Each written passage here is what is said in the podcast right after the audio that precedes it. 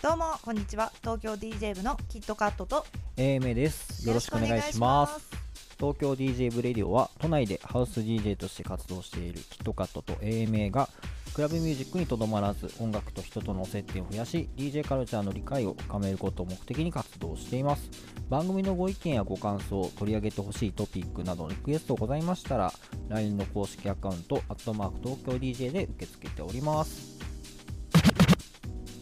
さっきあったこと。はい最近やったこと。なんかありますか？なんか、えっ、と、久々に自分たちじゃないイベントにはい。遊びに行きまして、はいあのーテクノでは有名なあの、はい。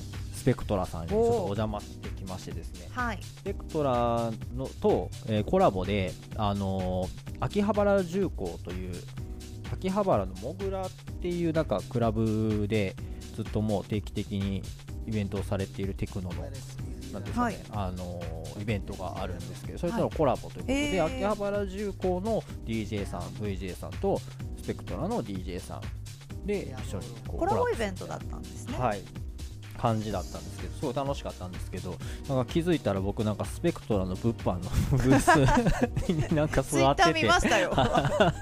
物販やってますみたいな。はい。あのねやっぱちょっとグッズがねあのやっぱ万引きされないようにやっぱチェックしとかないといけないわけですよ。あまあまあまあオンアンドーンでねちょっと T シャツが万引きされるという事件がやっぱありましたからね。漫画みたいなはいみたいな感じで久々お邪魔したんですけどやっぱりね僕テキーラダメっぽくてテキーラを飲んもうちょっと飲んだだけやったんですよ。あちょっと飲んだだけけやったんですけどなんかもう次の日ずーっとお腹痛いみたいな。ああ体に合わないんでしょ合っうねてないんでしょうね、すごいぜひ僕に飲ませるなら家がでねそうですね。あのあそこ家がないんですよ。あの あサーカスは。はい。なくて。みたいな、はい、あとはあれですかね。あのえープレゼント企画をそうですね、はい。もう一回ちょっとキャンペーンやってまししてはい、絶賛開催中ですね。はい。7月25日締め切りで、はい。えー、ツイッターで今ね告知やってるんですけど、はい。はい、あの東京 DJ 部プレゼンツ、はい。あの5000円以内の DJ 機材などなどを、えー欲しい人リクエストをお待ちしておりますというキャンペーンですね。はい、はい。はい、5000円以内で欲しいものをですね何々だから何々が欲しいという形で応募してもらうと。はい。なんか大喜利みたいですね、そうですね。なんでなんかこう、はい。ね。5000円って結構いろんなことできますよ。例えば CD レンタルしたいとかね。渋いっすね スタヤで CD レンタル10個アルバム借りても5000円はいかないんで。ちなみにですけどその場合なんですけど、はい。こっちで借りてあげるんですか？どうやってやるんですか？それ。これはツタヤカードで5000円みたいなやつあるんですかね？わかんないですけど。はい。でもな、はい。何かしらの方法でねあのね。ちゃんと当たった方にはお渡しする予定なんですけはい。ど、あの中の人バッタさんがですね、はい。なんかすごいいいクリエイティブも作ってくれまして。そうですね、はい、なんかあそこに載ってるヘッドホンとかいろいろなグッズはちゃんと5000円以内に買えるものっていうのをバッタさんね虚偽ではございませんって言ってましたよね、はい、いやすごいですよ。そういうねこだわりがバッタさんすごいところなんですよ素晴らしいですね。はい、という感じなんでね。まあ、はい、まだねそんなに応募ないんですよ。やっぱね当選確率だいぶ高いですよ。そうですよね。DDJ400 が人気すぎたんでしょうね。あそうですね、はい、なんかそれに比べてやっぱ10なんか5000円かみたいなところはあると思うんですけど、あとお題がちょっと難かったんですかね。あそうですね。はい。なので、はい。あの結構当たる確率は高めなので、はい。ぜひぜひこれを聞いて応募しようかなという方はですね。すね。ツイッターの、えー東京 DJ 部のアカウントの一番上にあるものはですね、えー応募方法書いてある、えーものになりますので、はい。ぜひそちらをチェックしてみてくだちょさい。っと猫にあのイヤーパッドかじられたのでイヤーパッドが欲しいとかね、はい。なんかそういうことじゃないですかいいなんか。そうですね、はい。まあ、全然何々が壊れたので新しくはい何々が欲しいとかでもはい。全然ありですしね、はい、はい。そうですね。モテたいのでかっこいいヘッドホンが欲しいとかね。わかんないですけど。え山ちゃんなんか欲しいもんあるんですか、いや5000円以内だったら。僕なんかねその5000円以内でなんかスリップマットとかね、あのーミキサーのつまみ変えたりとかなんなんしたいなって感じでしたけど、私は今ツイッチとかではい。配信をよくこの DJ 部でもやってますし、個人でもやってるんですけど、はい。その時に照明がねやっぱこう美しく映りたいじゃないですかどうせなら。照明。照明が照明欲しいです意外ねと3キュッパぐらいあるんですよ。いやーあの5000あっ LED たのらやもうスマホもスタンドの横にこうはめられる場所つがあったりとなんか輪っかかみたいなやつとかそうですそうです。わーそれですよ。はいそれが欲しいです。美しく映りたいので、はい。えー照明が欲しい。過去クリップ式みたいなね。いいっすね。それでも全然ありですよね。それめっちゃいいですね。はい。僕も欲しいそれ。はい。はいですよね。はい、なんかはい。あの普通に普段のテレカンとかに使えるじゃないですか。はい。はい。結構ねあの今リモートですから、ないよりはあった方がおいいですねそれ。結構夢広がりますよ、はい。Amazon で5000円5000バカにしちゃダメですよね。はい、はい。USB とかでも結構5000円あったらいいの買えますよ。はい。はい、ねそうなんですよはい。ということであの引き続き募集しておりますので、はい。はい、ぜひぜひ。詳しくはあの説明欄をご覧ください。はい、あと私渋谷のパルコ大好きなんでパルコのウェーブにある、今テクニクスとウェーブのコラボのスマホケースは確か3980円ぐらいだった気がします。とか、はい。全然ファッションの方に行っても、はい。音楽と関係があれば全然。い。いですよ、ということで。はい。はい。センス問われますけどはい、ぜひぜひ応募してみてください。はい、はい。本日のテーマはですね、はい。ローファイヒップホップは音楽ジャンルでくくれないということくれない。でくくれない、ということなんですが、ロローファイヒップホップはい、ローファイハウスは以前やりましたよね。はい、はい。ローファイってよくつきますね最近。そうですね。はい、はい。ハイファイに対するローファイ。ファイはい、はい2018年にはですね Spotify でけ急成長したジャンル2ということで、はい、に。そうですはい、ねはい、注目されているまあローファイヒップホップということなんですけれども、はい、認知がピークに達したのが、まあ、2000年の後半ですね。2018年とからしいんですけどもともとこのジャンルがですね2016年頃から流行したと言われてるんですね。よくはい。2年で急成長しましてですね、はい、はい、現在でも YouTube の生配信という独特なプラットフォームで主に聞かれていると言われてるんですけど、はい、ローファイって YouTube で検索しますとですね、はい、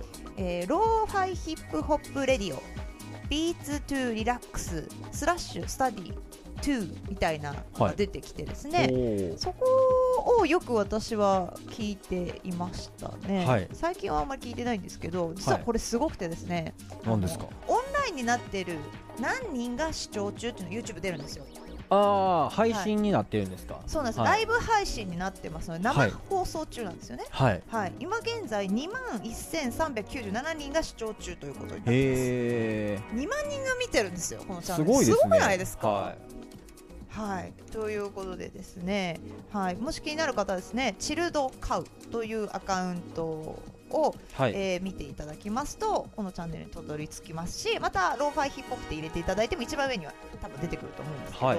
すごいですよ。いいね。188万チャンネル登録者数が573万人。ええすごいですね。はい、そして今お話ししている間にもですね、はい。チャット機能がこの、えーページにはありますので、はい。YouTube の、えーアカウントで皆さんが、えーいろんな言語でですね、まあアラビア語みたいのもあるし韓国語みたいのもありまして、世界中の人がですねこの、えーチャンネルの横のチャット機能を使ってコミュニケーションを取ってると、へえなんかちょっと今っぽくないですか？いいですね。はい。ということで、はいローファイヒップホップの始まりについてなんですけれども、はい。ローファイヒップホップは意図的に汚したジャズなどのサンプルネタとレイドバック気味のよれたビートで構成されるインストゥルメンタルという特徴を持った音楽ですとはいいうふうに定義されています。難しいですね。はい、はいレイドバックって何？っていうことなんですけども、えーゆっくり急がずリラックスしてみたいな意味がありまして、はい。まああのゆゆったりとしたような感じっていううん印象で、まあ、聞いていただけたらなと思うんですけれども、はいこうした特徴の音楽は古くからも存在していたんですけれども、はい。かつてはジャジーとかはいチルというふうにはい形容していたのですが、ローファイという言葉が、えー付けられるようになりましたとはい。いうことなんですね。2013年4月23日に公開された Chillhop Music のプレイリストにですねはい。アロあ lo-fi chill beats という名前が付けられたことがうん。このローファイの、えーヒップホップの定義名前の定義だと言われています、はい。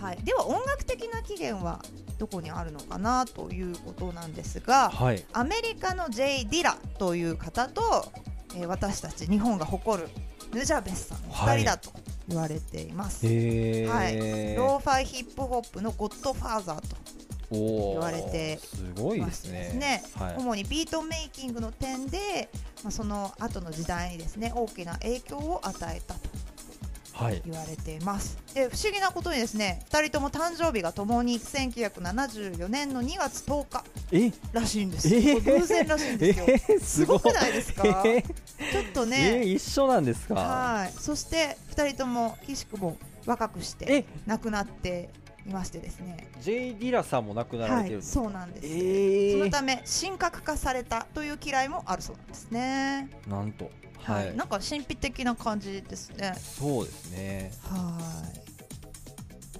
い。ヌジャベスさん。ヌジャベスさんはセバジュン。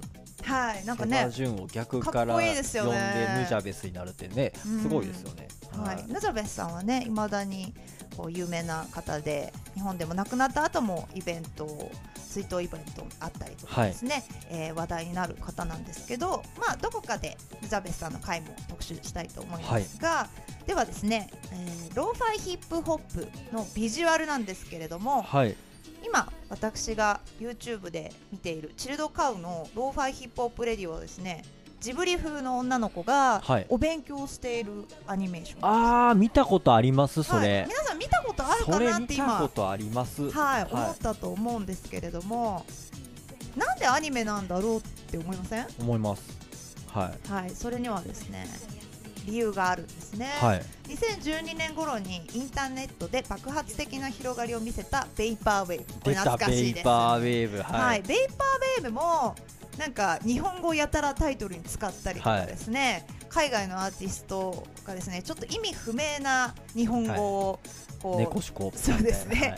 アーティスト名に入れてみたりとかですね、はい。ちょっと日本のカルチャーにこうなんか親和性を持ってるところがあるんですね。はい。はい、その源流となったチルウェーブからの影響もローファイヒップホップにはあるよとというところもあって、はい。えーベイパーウェーブの特徴であった日本のサブカルチャーからのはいサンプリングということはですね、ローファイヒップホップのビジュアルイメージに確実に影響を与えているはずだとはい。いう説があるんですね。はい。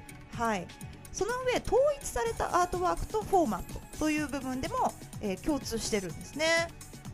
なんかこういう風なビジュアルでみたいな定義がされてるってところが面白くないですか、そうですね。うん。はい。であの他のアーティストさんもですねそれになぞらってですねあの PV がアニメーションだったりとか、はい。はい、それを真似して、はい、みんなでビジュアルイメージを日本のアニメっぽいものを使っているとはい。いうことなんですけれども、ここで、えーアニメプログラムのアダルトスイムというものが、はい。あのちょっとね触れておかなきゃいけないものなんですけれども、はい。ローファイヒップホップとアニメの結びつきっていうのはですね。アメリカのアニメプログラムアダルトスイムにも影響しているよという話なんですね。はい。はい、アニメを専門としたケーブルテレビ局があってですね、はい。こちらの深夜帯に放送されるプログラムにはですね大人を対象にしたアニメの再放送をやってたはい。ちょっと古いのがやってるってことですかね。はい、そうなんですよね。はいであのーその合間に流れる CM にですねあのーちょっとストーンスローとかですねゴーストリーなどのレベルからリリースされるビートが使用されていて、まあ、ちょっとチルヒップホップよりといいますか、はい。というイメージもあの生んだというふうに言われてるんですね。うーん。はい、であのーサムライチャンプルですねヌジャベさんの曲が使われたこともありましてですね、へー。まあアニメとローファイヒップホップの結びつきっていうのはですね初期の段階で結構、はいうん。あの作られていったよという話ですね。はい。はい。なので日本のアニメとあのローファイヒップホップイコール懐かしの Adult Swim という、まあ、構造が大人の中で海外の男性の中でできたっていう感じですよね、まあ、女性もそうかもしれないですけど、はい、で主戦場が YouTube のところがすっごい面白くてですね、はい。はい、これらのビートメーカーがですねあの形成したローファイヒップホップシーンが支持を集めた最も重要なプラットフォームが YouTube なんですね。でこれはですね、はい。あの YouTube のアルゴリズムで上位に上がるように、はい。2016年ぐらいにはい。変わったんですよ。なので、はい。あの多くの人がこのチャンネルを見るきっかけになったということもえー。はい。え上がってきたってことなんですか？そうなんです。おすすめレコメンド機能が、はい。えー以前と変わったのが2016年ではい。そこであのローファイヒップホップが、えー多くの人の目にこう触れられるようになったということなんですね、はい。それでフォロワーが増えたということなんうですよ、はい、そして24時間365日生配信するチャンネルがたくさん出てきましてはい。それらがネットサーフィンをしている人やですね。はい。あの仕事や勉強などをされる作業用 BGM うんとしていろんな方から聞かれるようにはいなりまし結構て、僕も作業用 BGM で見見てます。よそうですよね、で作業用 BGM で聞くとですね多くの人が長時間視聴しているってことになるんですよ。はい。そうすると有料コンテンツだというふうに YouTube は判断してはい。それであのトップページなどに表示されるようになったっていう流れもあって、はい。YouTube とはすごく相性が良かったですね。えー。なるほど。はい。はい一回ねあの東京 DJ 部でもこれ24時間ライブ配信をね試したことがあるんですよね。ありました一ね。回ねこれねどうやってやんねやろうと思ってあのーい。ろいろねそのやり方を調べてそうなんです DJ ミックス24時間そうなんですよ。365日配信やりたかったんですね。はい。なんかねサーバーをねあのネット上で借りてそのはいサーバー内で曲と動画をねそのなんていうんですかね再生して YouTube にずっと配信し続けるみたいな結構はいねお金かかるんですよね。そうですね、はい。やっぱりそこで収益も出てるんじゃないでしょうかね。これをやられてる方たちは。ね。ははい、もう2万人が視聴中ということなので、はいかなり、ね、広告効果はありそうな感じがしますけれども、はい。でチルドカウさんはですねスタジオジブリのアニメ作品「耳をすませば」の主人公が勉強するシーンをはい。ループさせた画像をバックにですね、はい。ローファイヒップホップの楽曲を無限に配信するライブ配信チャンネルをはい。YouTube に持っていますということなんですけど、なんかね訴えられたわけではないんですけど YouTube から著作権の関係まあで停止された経緯もあって、そうですよ現ね。在は別のはい。似たようなはい。主人公えーに変えられてるとはい。いうことらしいんですよね。はい、作業用 BGM ってどんなの聞きますか？僕は結構あのーゆっくりめなやつも聞きますけど、はい。なんですかねあんまり尖ってない方がいいですよ。あーですね、はいはい。なんか飽きちゃいますもんね。そうですね。はい。疲れるんで。うーん、でもねはい。たまにねなんかもうちょっと変な世界行き過ぎてて なんやこれと思って止める時もありますね。Spotify でちょっと違う方向急に行くとな。んかあこれ違うなみたいな感じになりますよね。そう私インストゥルメンタルが好きですね。ああそうなんですね。はい、はい。結構歌が入ってない方がずっと飽きずに聴いてられるかなとはい思います。いいですねはい、そして、ローファイヒップホップの特徴は長時間聴くことを想定されたキュレーションされている点がはい特徴的なんですよ。はい。おしゃれな BGM っていう感じですかね。うんはいでもローファイヒップホップのアーティストって言われて私あんまりピンとこないんですけど。はい確かにねなん。かジャージーヒップホップの方がなんかまだ馴染みがある気そうですね、はい。ヌジャベさんぐらいしか知らないかもしれないですね、でも結構アーティストさんはいろいろいるみたいですよ。ヌマックさんやったかな。なんかね、はい。ちょっとあのヌジャベスさんっぽい感じの人もねいたへりして何曲かね集めてたりしたんですけどね。はいちょうどまさにあれですよ。千え2016年あたりに、はい。なんか DJ でそういう曲をかける機会があってへバーーって集めたことが一回ありましたね。あそうなんでですね、じゃあそれは今度東京 DJ 部主122催ので122というパーティーでやってもらえるんですかね。はいですね。はい。はい。そして先ほど触れましたがチャット機能で賑わってるよという話なんですけど、はい。ネット上の安息地としての機能もあるよということなんですね。はい、あのローファイシーンの盛り上がりの背景としてはですねうつとか精神疾患を抱えるまあ、若者の存在が語られるはい。ことがありましてですね、はい。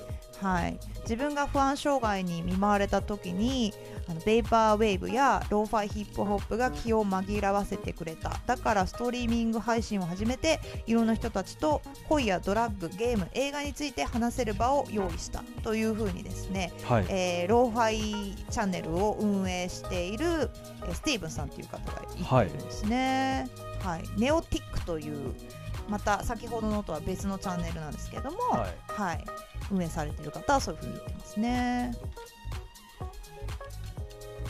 ネットと親和性が高いと言いますか、い。こういうジャンルはですね、なんか過去の音楽ジャンルの広がりとはちょっと違った点があるなとうんいう印象があるんじゃないでしょうか。はい。はい、ちょっと闇を感じますよね。確かに ベイパーウェーブベイパーもちょっと皮に肉っぽいところありますからね。はいあとはですね、ビートメイクがしやすいらしいんですよ、ローファイヒップホップって。はいはい実験性や新しさを求められてないところがありますので、ある種の、まあ、様式美っていうんですか、こういうものをローファイヒップホップなんじゃなかろうかみたいな、ははいいはっきりとしたものはないので、サンプラーとかと安物の機械でもですね、はい。はい、ビートメイクが誰でもできるという敷居の低さがあるのではないでしょうか。はいはい、あんまり時代関係なさそうな感じですよね。そうですうねん、最新の機材使って今のトレンドの音を作ってっていう感じでもうん。なさそうなので、はい。結構中古の古い機材とかを安く買ってきてピコピコやってたらなんかなりそうな、感じです。ねはい。はい、はあとはですねカフェとか雑貨屋さん洋服屋さん、デパ地下などに、えーまあ、流れる曲としてちょうどいい、うん、という、まあ、イージーリスニング的役割もあると。おー確かに言ってますね。いいですね、はいイージーリスニングのあのニュースクール的なはい、そうですね、はいおしゃれで聞きやすくて飽きないって、うんうんうんなんかそんな感じですね。はい。なのでいろいろまあアニメとかあと精神不安定な人たちのまあ集まるコミュニティであるよという機能だったりとかですね。さまざまなこう要因が重なり合ってですね、こうローファイヒップホップっていうのは単にこう音楽ジャンルとしてはくくれないのではないかと。はいはい、いう感じがしませんでしょうか。はいはい。まあなんかそのねリスナーさんがいて成立するみたいなところありますよね。そうですね、うん。いやなんかヒップホップっていうからには今まであの取り上げてきたような あのアウトローな感じの。銃撃戦みたいなねるよみたいな。なんかそことはもう全然違う世界観ですね全然違いますはいもう温度感がないっていうか。すごいですねヒップホップってなかなか幅広いですねっていうかなんそうかもはやヒップホップなのかみたいなところも含めてはいそうですね。はい。えーそうですね。あとはですね、おすすめのチャンネルが5つありましたので、ご紹介したいと思うんですけれども、はいチルドカウ。2015年にフランスで立ち上げられた最も人気の高い YouTube チャンネルだそうなんですね。はい。再生回数過去ですね、4億回以上。はいはい。やばいですね。えあとはチルホップミュージック。こちらはオランダ発の YouTube チャンネル。ーはい。らしいですよ。で音楽レベルとしての側面も持っているそうなので、はい。まあ、そこから出されている方とかの曲も、まあ、聞くことができると、うん。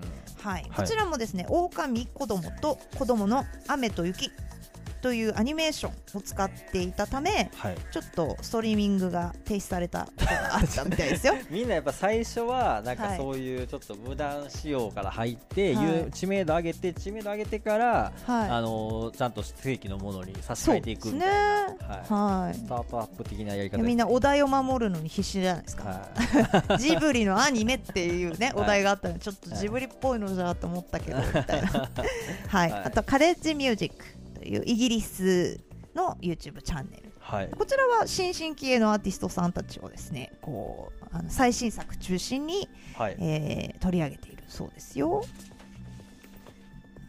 はい、あと、はいライアンセリセルシアスサウンド。これは、アメリカのワシントン DC 在住の DJ ライアン・セルシウスが主導するチャンネルだそうです。はいこちらはですねチルヒップチルヒップホップとかトリップホップベイパーウェーブエクスペリメンタルなどなど多角的なミックスらしいですよ。なんかおしゃれそうですね。ははい、あとザ・ブートレッグボーイ。こちらはチャンネルの総再生回数約8億回。い8億回。驚異的な記録を持つ YouTube チャンネル、本拠地はイギリスだそうです、はい。こちらはもうねサッドローファイはいヒップホップって言ってるんで、もうメランコリックな楽曲が多いんですよね、まあちょっとなんか失恋した後とかに聞くと結構泣けそうですい、ね、ということでですね、はい。今日はローファイヒップホップは音楽ジャンルでくくれないという内容でお届けいたしました。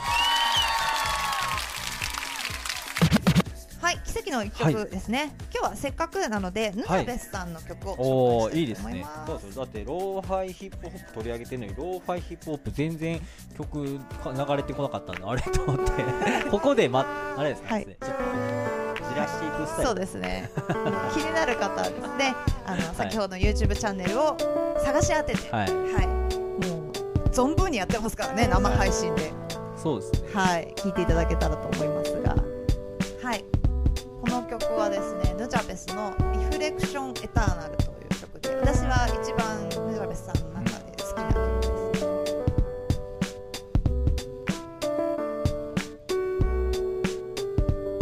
この前原宿のお弁当ではい。トリビュートイベントやられてますね。やってましたね。はい。はあヌジャベスさんって天才ですよね。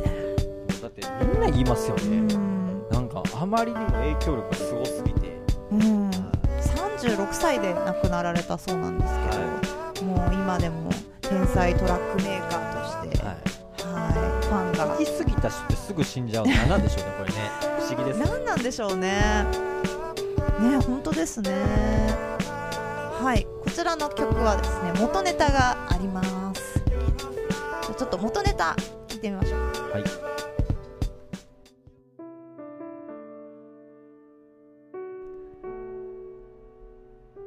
瀬のり子さんの「I Miss You」という曲なんですけどヒップホップな感じに持っていって、ねね。えサンプリングしてめっちゃかっこいい曲に、はい、また生まれ変わったということなんでこれはすけども。ちょっとあの泣ける系の方ですねこれは。でもここから持っていこうっていう発想がすごいですよね、はい。なんかどっちかっていうとこう洋の曲からフはい。ァンキーなグルーブとかで、はい。なんかこう曲を作る人多いと思うんですけどこれ泣ける曲からはい。ヒップホップの方向に持っていくってねいうのが新しかったし、多分すごい曲を聴いてた方なんじゃないかなって幅の広さですよね。確かに。うんなんかこれ聞いてたあの坂本龍一さんのエナジーフローとかもなんか使えそうですね、はい。あれやそうですね。なんかありそうですよね。そうですね。はい。はい、ということでですね、はい。はい、今日はヌジャベスさんの曲と、えー、小瀬のり子さんの「はい。I Miss You」という曲を紹介いたしました。なんか悲しい感じで終わりました。なんかいつもの東京 DJ 部にない ないしんみりした感じになってまだいぶしんみりして今終わりましたね。大丈夫ですかね、はい。みんな。ついてきてますか、あのーはい。気持ち切り替えて次の方に。はい行きましょう。リスナーさんからのお便りのコーナーです。どうでしょうか？はい、ちょっとなんかいつもと違う店長なんでうちら取り乱してる。はい、はい。どうでしょうか？ありません。えもうこれもうさっきのもう悲しいこここれじゃん 曲変える必要なかったですこのまんかもましれないですね。私たちのラジオをあの、はい。お便りを募集しておりますので、はい。ぜひぜひあのー感想でもはい。いいですし、こういうテーマよかったら掘り下げてほしいといはいうことを送っていただいてもいいですし、何でも結構ですので、はい。お気軽にメッセージよろしくお願いいたします。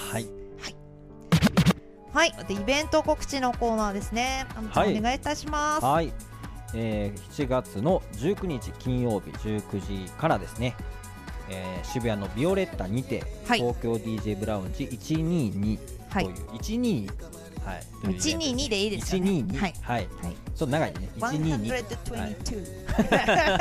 言いづらくない one double two one, two, ツー。もう何でもいいんですけど、122とはいいうね。ね、曲の BPM が122以下のはい。曲で、えー選曲するイベントになっております、はい。初回のゲストはですね、えー秀美姉さんに来ていただはいくということで、そうなんですよ。東京はい DJ ブレディオにもはい。ゲストにお越しいただく予定ですので。はい、はいということでですねなんかあの122以下ということなのではい。別に曲のジャンルにはあの縛りはないので、はい。えーね、さっきのそのローファイヒップホップなんかもかけちゃったりとかなんとかねいろいろできるかなと思ってるんで。そうですね。はい、ぜひぜひ。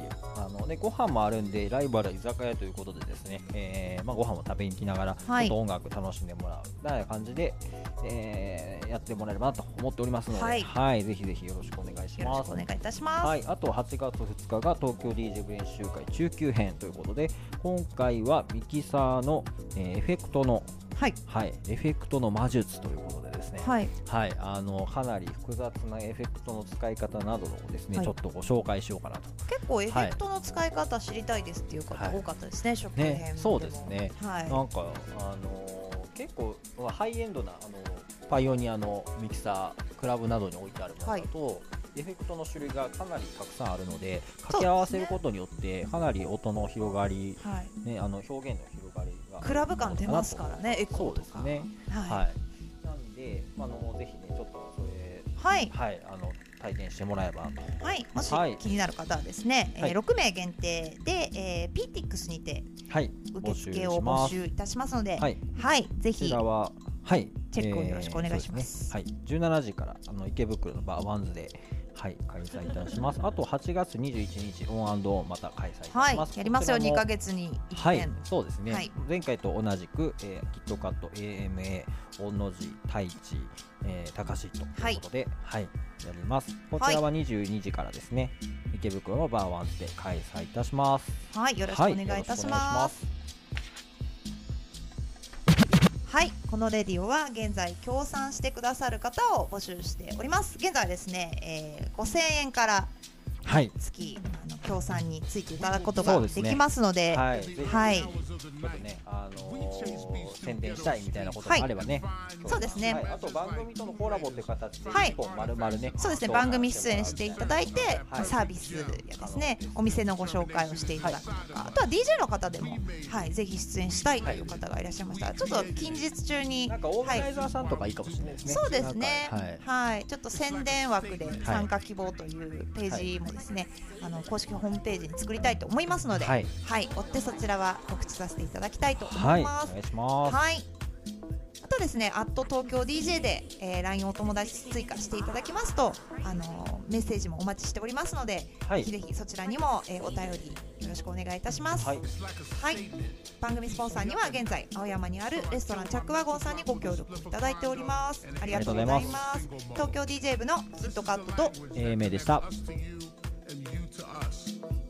Making the distance throughout the world closer, shaping the interior of the grand design of sound.